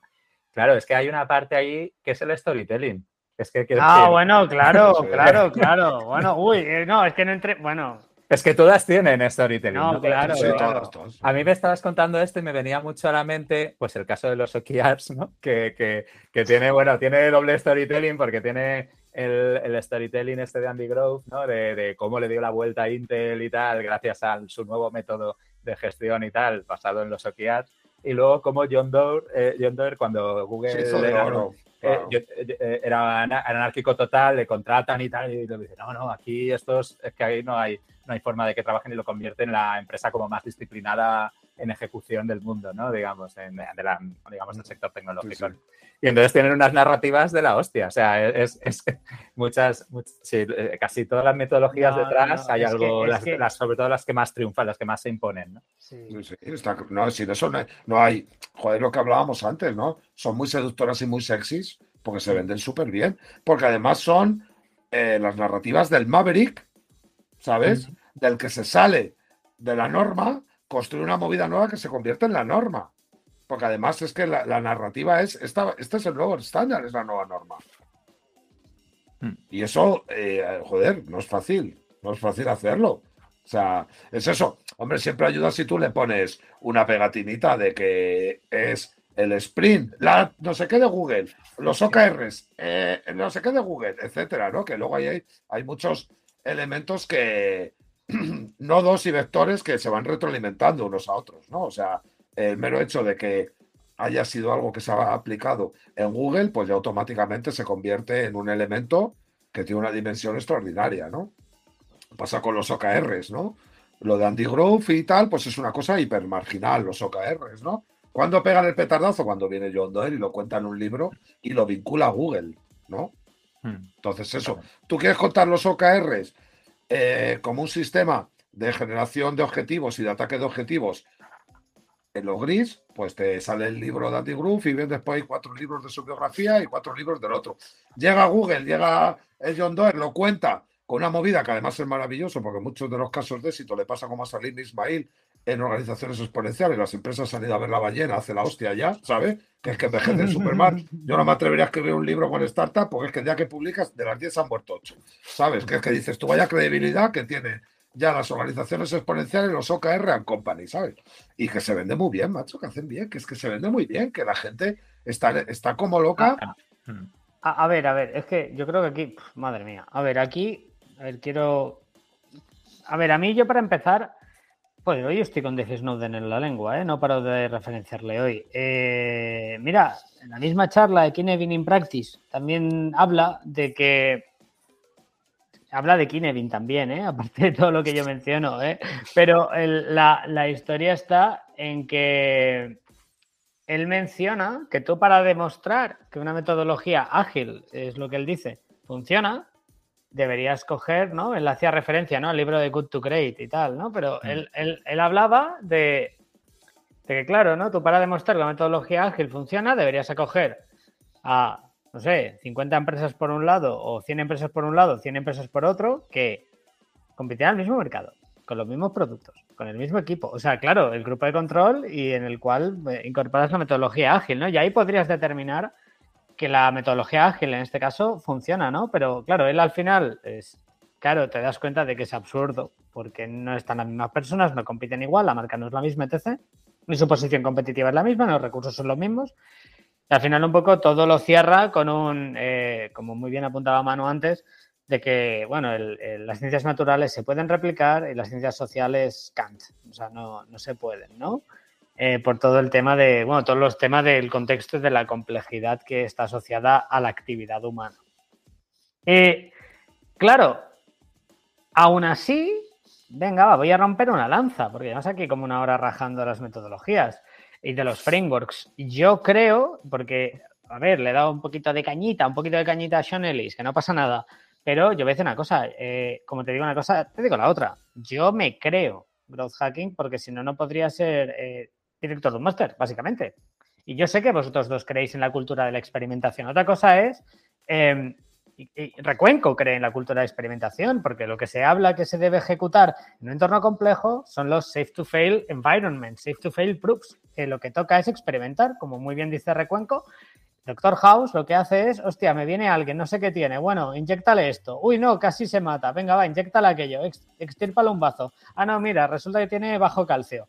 Sí, check, pero está experimentando, no tenía ni puta idea de lo que hacía, ¿vale? Yo siempre he visto una clara correlación entre lo que es los problemas complejos y growth hacking, pero porque growth hacking es una metodología basada en experimentar, ¿vale? En un, en un contexto bastante determinado de la empresa.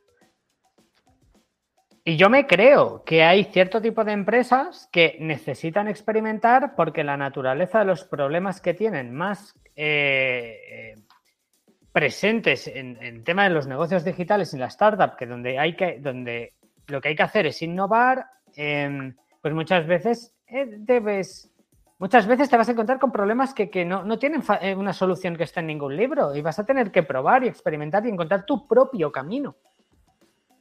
Tu propio camino y quizá te das cuenta de que, oye, pues este canal no es interesante para ti, pues trabaja otro. Lo que intento decir con esto es que como independientemente de que se le dé caña a las metodologías o a los frameworks, un framework laxo, bien adaptado a tu empresa, a tu equipo y a tu cultura, en un contexto determinado, sí puede funcionar. No todos, porque tampoco es una bandera de todos los frameworks sabidos por haber, pero os digo, yo en Growth Hacking creo, porque creo en la cultura de experimentación y porque creo que en un mundo con más incertidumbre que nunca, siempre que tu cultura corporativa lo permita, la experimentación debería ser un camino que deberías adoptar. Ahora, ¿todas las empresas pueden hacer esto? Pero es que ni de puta coña. ¿Por qué no? Porque hay empresas que ya tienen una cultura. Y eso ya lo dijimos en el capítulo con José Antonio. No se puede cambiar la cultura, que eso no va de ti, no va ni no es ni del CEO la cultura. La cultura es un comportamiento emergente. Y ya está. Entonces no intentes cambiar nada. Agri, totalmente, sí, sí, nada, no hay más, poco más que añadir en ese aspecto. Vamos, yo estoy completamente contigo, creo que se está haciendo eh, una, aproximación errónea al problema y que las metodologías, lo, he, dicho creo antes, por activa y por pasiva, es que la metodología no es buena ni es mala. O sea, todo estriba, es su uso, es su uso el que lo hace. Yo considero que todas estas, eh, esta, estos enfoques, estas aproximaciones, creo que tienen todas una utilidad enorme siempre y cuando sepas ajustarla a las necesidades. Y sobre todo para eso creo que tiene que haber un paso previo, que es el tema del progreso que pretendes conseguir. ¿no? Y si te pueden ayudar o no te pueden ayudar. Y sobre todo tener la cintura para poder romper el dogma y ser capaz de leer qué te aporta y qué no te aporta. O sea, tú quieres hacer un proceso de construcción de valor y es un contexto en el que es favorable que puedas utilizar, no se puede hacer esto, pero por decirlo de alguna manera, un 45% del proceso de design thinking, fantástico. ¿Necesitas empatizar? No, no lo hagas. ¿Necesitas prototipar? No, no lo hagas. ¿Qué te aporta? ¿Te aporta una fase del proceso? Pues utiliza esa fase y sigue por otra esa. Tú puedes hacer perfectamente un proceso de empatización propio del design thinking y directamente continuar con un ciclo de aprendizaje validado que está de alguna manera recogido en, el Lean Startup del RIS. Y después de eso puedes aplicar un, un, elemento de Customer Development, porque lo que te toca es que te has dado cuenta que de repente tu mercado no es conocido cuando pensabas que era un mercado conocido. Joder, cose cosas y hazte las tuyas, que nadie va a venir a quemarte con el, con el, con el carromato de los dominicos del nombre de la rosa. Y eso es de lo que se trata, piensa en el progreso. Y aquí creo que esto va ligado mucho a la carestía. O sea, las metodologías se utilizan de forma mucho más inteligente cuando hay una carestía extrema de recursos. Voy a poner una analogía. A ti una metodología te puede decir cómo hacer un buen cuchillo de albacete. Pero en la cárcel, un pincho hecho con cualquier movida vale para lo mismo. Y cuando hay carestía y estás en un entorno en el que no tienes recursos para hacerte un arma y tienes que hacerte un pincho, la peña se salta por el forro las recomendaciones metodológicas, la calidad ISO 9100, etcétera, etcétera. Y mucho de eso hay cuando estás en entornos de mucha carestía. Es verdad. Cuando te haces un pincho, te haces un pincho en la cárcel, te viene el de la ISO 9001, ¿eh? de, gestión de calidad y tal, ¿eh? Te viene y te dice, esto pincho, pues, esto no pincha. Me han, dicho que, me han dicho que lo único bueno que hay de que te metan en la cárcel es que no existe eh, las certificadoras de calidad. O sea, con lo que te tienes que, conformar es con eso, que no va a aparecer nadie, ¿sabes? Eh, con la 9001 a decirte cómo has hecho la cama. Pero, eh, pero en definitiva, eh, eso en los entornos de carestía, es verdad, yo he percibido mucho más mestizaje y mucho más uso apócrifo de todo este tipo de cuestiones, que no cuando llegas al gran volumen donde los recursos, no digo que sean limitados, pero son de otra manera, ¿no? Y te puedes agarrar y tal pero sí que es verdad, ¿no? Y creo que estos dogmas, este, el cultismo, este, de, este tipo de cuestiones, abunda más donde hay ciertos recursos para poder permitirse. ¿Por qué? Probablemente porque tenga ese móvil aspiracional. No nos importa el progreso, ¿sabes? Sino lo que realmente queremos es demostrar que nuestra compañía, a nivel de estatus, es una compañía que está apostando por todo esto. Y además, mira, lo podemos ver, podemos hablar el ejemplo ahora mismo, decir, ¿no? lo que os, eh, del metaverso. Telefónica y el metaverso, ¿no? Evidentemente, ¿no? que, además, que, oye, vamos a hacer referencia al capítulo piloto, porque en el capítulo 000 ya lo dijiste.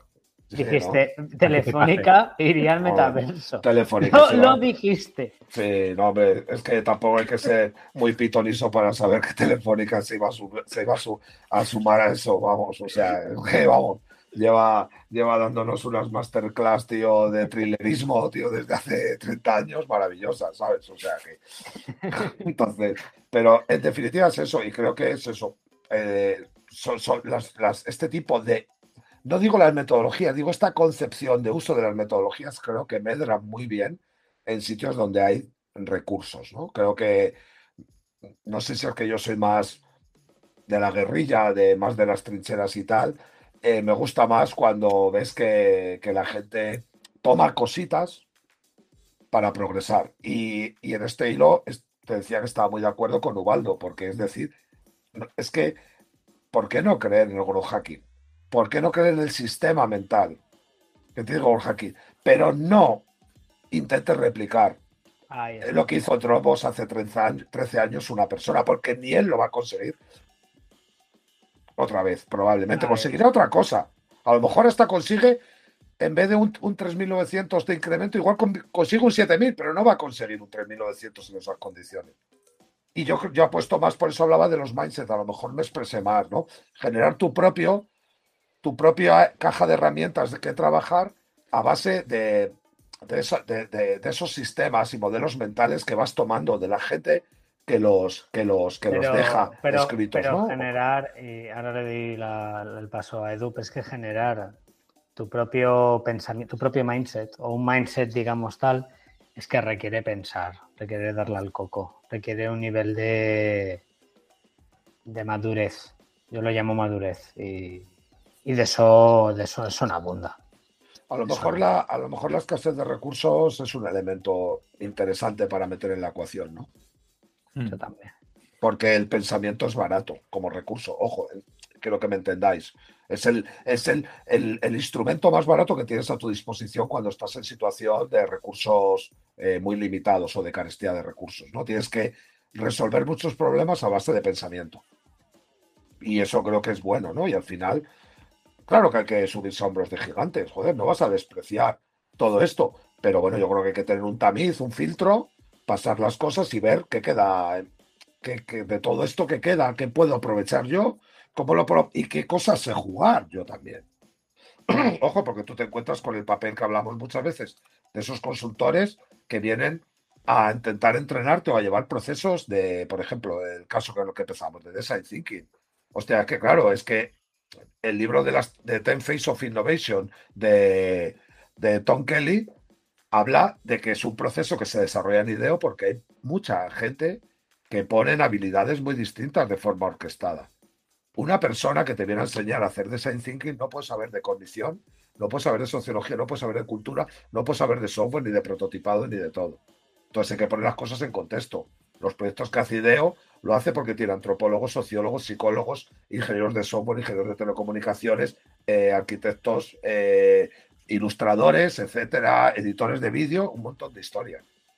Entonces, claro, este design thinking, pues eso es un proceso que requiere muchas formas de ver las cosas, trabajar de forma orquestada, etcétera, etcétera, una persona no puede controlar de la fase de empatía de los procesos de condición humanos y de cómo ser capaz de detectar discursos, trasladar discursos, etcétera, etcétera, y a la vez te va a enseñar cómo debes de prototipar de la mejor forma una solución para que sea una prueba de concepto. Es que nadie, es imposible, no hay un tipo así en la, no hay un tipo en la Tierra o una, o una mujer en la Tierra que sea capaz de aunar estos dos tipos de cosas. Y nosotros lo queremos resolver con un tío que te vende por horas y te quiere llevar desde ahí hasta el final. Y pasa, vamos, digo, el design thinking, el sprint este de Google, el lean startup, etcétera, etcétera, ¿no? O sea, es que, claro, estamos sacando de contexto, joder, que esto requiere movilizar cosas. Hmm. A ver, eh, o sea, que eh, yo, vamos, creo que aquí coincidimos bastante, ¿no? Yo lo que, a ver, el, tema de las metodologías, bueno, sobre todo pensando en frameworks más que en metodologías. Eh, a ver, yo no puedo hablar así mal, en general de los frameworks, ¿no? Es, más de la actitud que podemos tener hacia ellos, ¿no? O sea, es de, yo he sido, yo, yo he utilizado muchos frameworks, sigo utilizando frameworks. cuéntanos algo de lo tuyo que no sabemos, Edu. A ver, por ejemplo, ponnos un caso. Porque, pues, bueno, os cuento historia. Yo, por ejemplo, yo, yo, eh, eh, yo aprendí Scrum hace mucho tiempo, ¿vale? hace como nueve años o diez o, algo así. Y hace, sí, por ahí, nueve, diez años. Y, bueno, yo cuando lo descubrí, para mí era algo que, que, permitía avanzar con respecto a cómo hacía las cosas en ese momento. Entonces, mm. entonces, claro, yo ahí sí que en ese momento le di sus puntos positivos. ¿Qué ocurre? Que cuando eso se vuelve eh, al final, pues te ayudan en algunas cosas y a lo mejor en otras es un lastre, ¿no? Y descubres nuevas, nuevas posibilidades, ¿no? Descubres que a lo mejor este ritual que estás siguiendo ciegamente, a lo mejor en tu caso no te está beneficiando. O, por ejemplo, tipo hacer un daily, ¿no? Pues a lo mejor no te está pues es que a lo mejor a tu equipo no le aporta nada hacer un daily.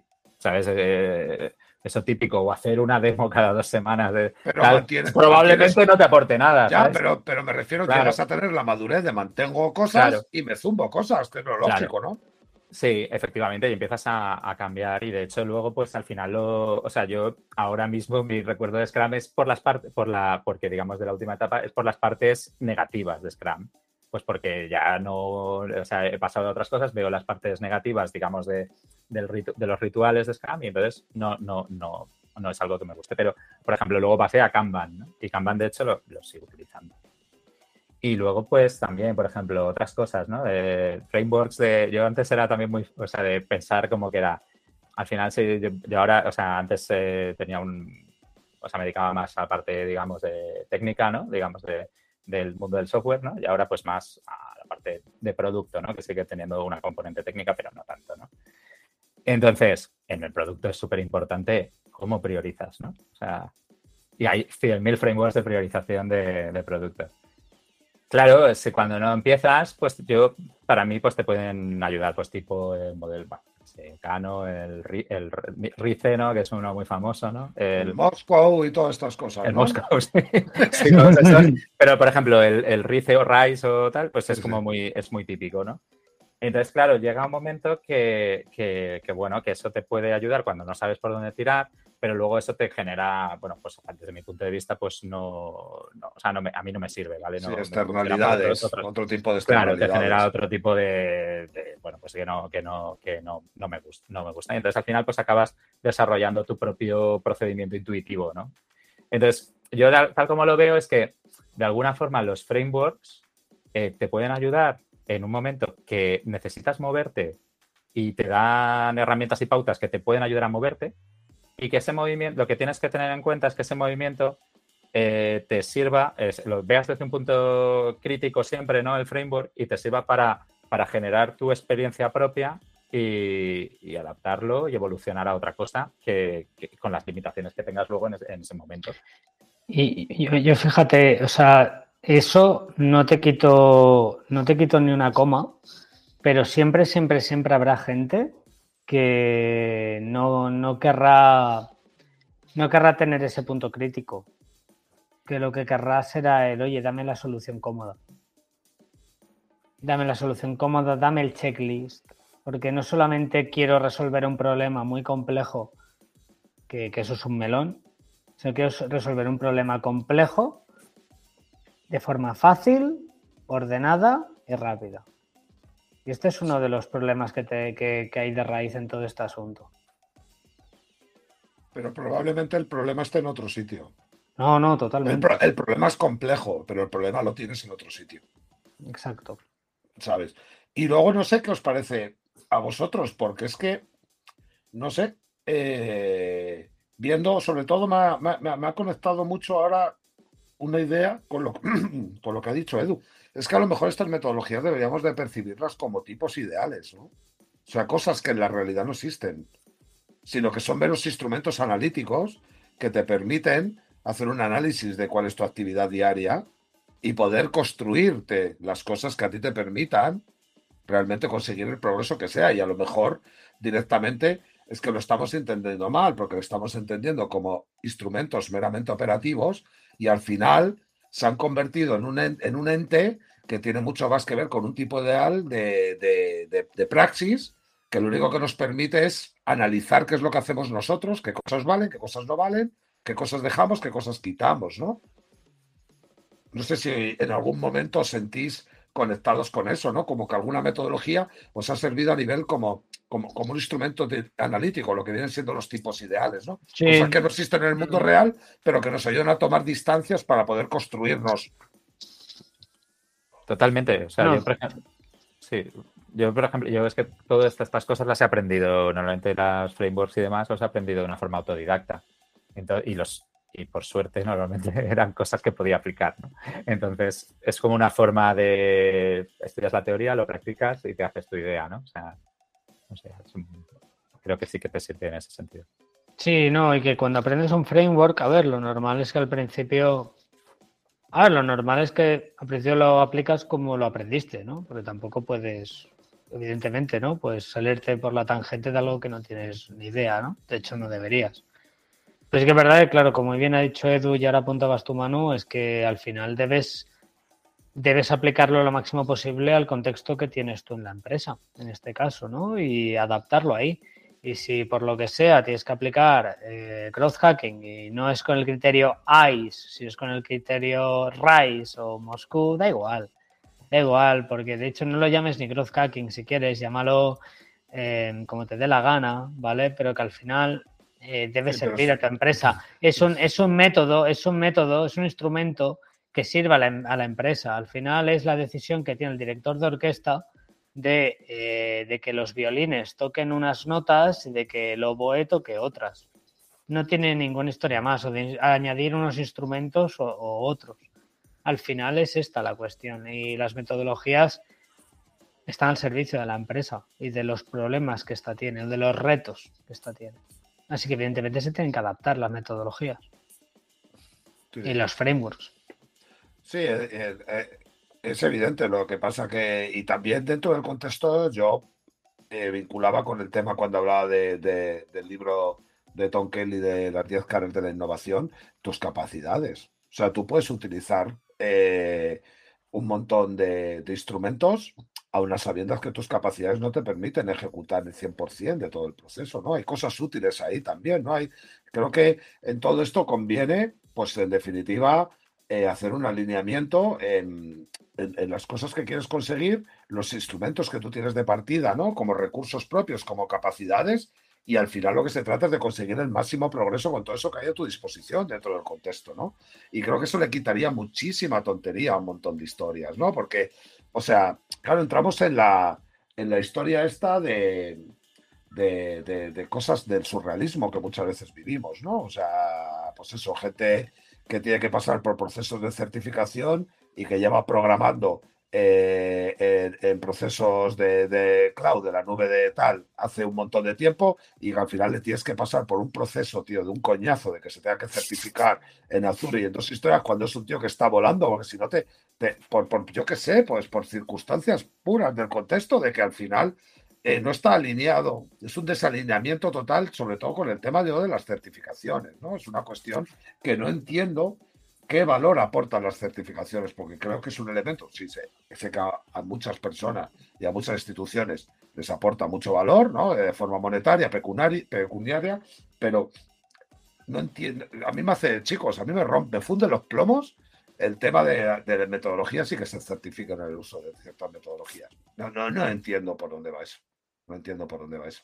Porque incluso en la academia hasta Feyerabend ya se, se, cargó eso hace mucho tiempo, ¿no? Con su planteamiento del anarquismo metodológico, ¿no? En alguna manera de tú vete a conseguir los elementos que quieres conseguir y tal, y, las formas en las que lo hagas vamos a ser un poco más laxos ya, ¿no? O sea, lo que no puede ser es que tú hagas un progreso y un descubrimiento científico y, verifiques una hipótesis, una hipótesis científica y que se te tire porque has incumplido alguno de los elementos procedimentales, ¿no? Es esto como, pasa en la justicia y pasa todo, ¿no? O sea, hay evidencia clara de que una persona se ha quedado a alguien y no lo puedes meter en la cárcel porque ha habido un fallo procedimental, porque la prueba de sangre ha tardado 30 días en llegar del laboratorio en vez de 10. Y son esas historias que yo creo que en la empresa, ojo, en la academia, lleva sus ritmos, lleva sus tiempos, lleva su purismo, lleva su inquisición, lleva sus cosas. Pero creo que en la empresa no debería de tener cabida esa concepción. Pero bueno, es una opinión. Compartida, compartida. yo creo que con esto es difícil encontrar alguien que, yo creo que es, un, es una realidad tan evidente como para, para, que no sea compartida en gran medida. Pues nada, amigos, vámonos, ¿no? Despedida y cierre, ¿no? Sí. Última ronda de aportaciones, más conclusiones, ¿no? Y más resumen, ¿no? Porque creo que aquí no hay mucho más a nivel de decir de posicionar, ¿no? Pero bueno, cerramos y, y, nos vamos con los elementos más interesantes que, queráis rescatar sobre el tema de las metodologías, sobre los frameworks. Mira, yo voy a decir metodologías y frameworks. Sí, pero con pensamiento crítico, por el amor de Dios. Yo con eso ya me di por satisfecho. Cortita y al pie. Adelante, Edu. Vale, o sea, yo, yo un poco por destacar, ¿no? El, creo que con los frameworks hay que tener, eh, bueno, pues la precaución de que al final los frameworks lo que llevan son una serie de modelos mentales, ¿no? Y que hay que ser consciente de que los estás, de que los estás usando y no caer, pues, digamos, en hacerlo simplemente por fanatismo de seguir un, ¿no? por ese ritual de cargo cultista, ¿no? Vale, entonces hay que, hay que tener cuidado con eso, y, pero si teniendo cuidado con eso, eh, los frameworks te pueden ayudar a, ponerte en marcha, a afrontar, a lanzarte a afrontar algo y te pueden ayudar a, si con, esas, con esa prueba y ese pensamiento también de decir, bueno, intentar entender eh, las consecuencias de cada acción, intentar desarrollar tu, teoría más allá, pues te pueden llevar a, aprender y a crecer. Eh, yo a mí me parece que son instrumentos muy útiles, eh, principalmente para conversar con la realidad, que por eso hablaba de los tipos ideales, ¿no? Me parece que, son elementos que, nos permiten conversar con lo que está sucediendo, hacer análisis de situaciones contextuales, eh, situaciones de, de, rey de problema. Eh, creo que se le está dando un uso también cultista y creo que esto va en detrimento porque cosifica a, las metodologías y las hace poco vivas y creo que se convierten ya más en instrumentos de dogma de fe que, en su máxima, que tenían que ser un medio para conseguir progreso. Y luego, sobre todo, creo que hay una gran fuente de oportunidad, ¿no? Que es con el mestizaje de todo este tipo de esto, ¿no? De que la gente seamos capaces de, tomarlo, eh, de tomarlas de la manera que más nos permite, que de la manera que nos permitan conseguir un progreso en cada, en cada momento determinado, ¿no? Entonces, creo que está bien y tal, y bueno, y me parece bien si también hasta los organismos certificadores hacen caja con ello y la gente quiere pagar por ello y tal, pues oye, me imagino que cuando hay esos flujos, alguna transacción de valor tiene que haber, sea emocional, sea de estatus, aspiracional, etcétera, etcétera. Algo debe de haber ahí que, que, bueno, que les permite tener una función, ¿vale? Dentro del sistema. Si no, ya, imagino que las habría sacado, ¿no? Así que, pues nada más. Oye, un placer. Eh, espero que lo hayáis pasado bien, Edu y Waldo. Yo me lo he pasado muy bien. Ah, yo también. Es un tema, un tema guay, un tema guay. Es un tema que parece que tal, pero tiene un montón de, cuestiones, ¿no? Porque es verdad que todos podemos decir, las metodologías tienen uso, sí, pero bueno, hay mucha granularidad en todo, ¿no? En el uso, en el contexto, como hemos ido viendo.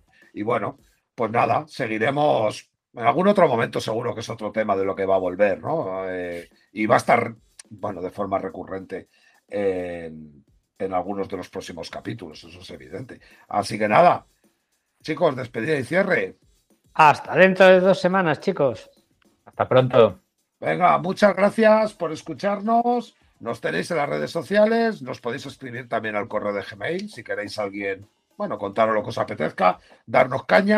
O, proponer algún tema, oye, que nosotros, sí, claro. Lo que queráis, nos podéis llamar cretinos, pero eso mejor hacerlo por el Gmail, que lo leamos con calma, pero vamos, que nos llevamos muy bien con nuestro ego los tres. Y, nada, ahí tenéis nuestro, nuestros canales, sí, y la verdad que lo hemos hablado alguna vez, que en Twitter sí que tenemos alguna interacción con gente que nos escucha, pero que nos gustaría tener más, porque creemos que muchas veces los capítulos, bueno, pues cerramos de alguna manera, entre comillas, en falso, ¿verdad? Siempre nos da esa sensación, ¿no? Que estaremos siempre encantados de seguir conversando, pues, pues por los otros canales que tenemos, que tenemos abiertos. Así que nada, un placer, muchas gracias por escucharnos y, un abrazo, compañeros, ¿vale? Nos vemos Muchas gracias, chicos. Nos escuchamos pronto. Cuidaros mucho. Muchas gracias.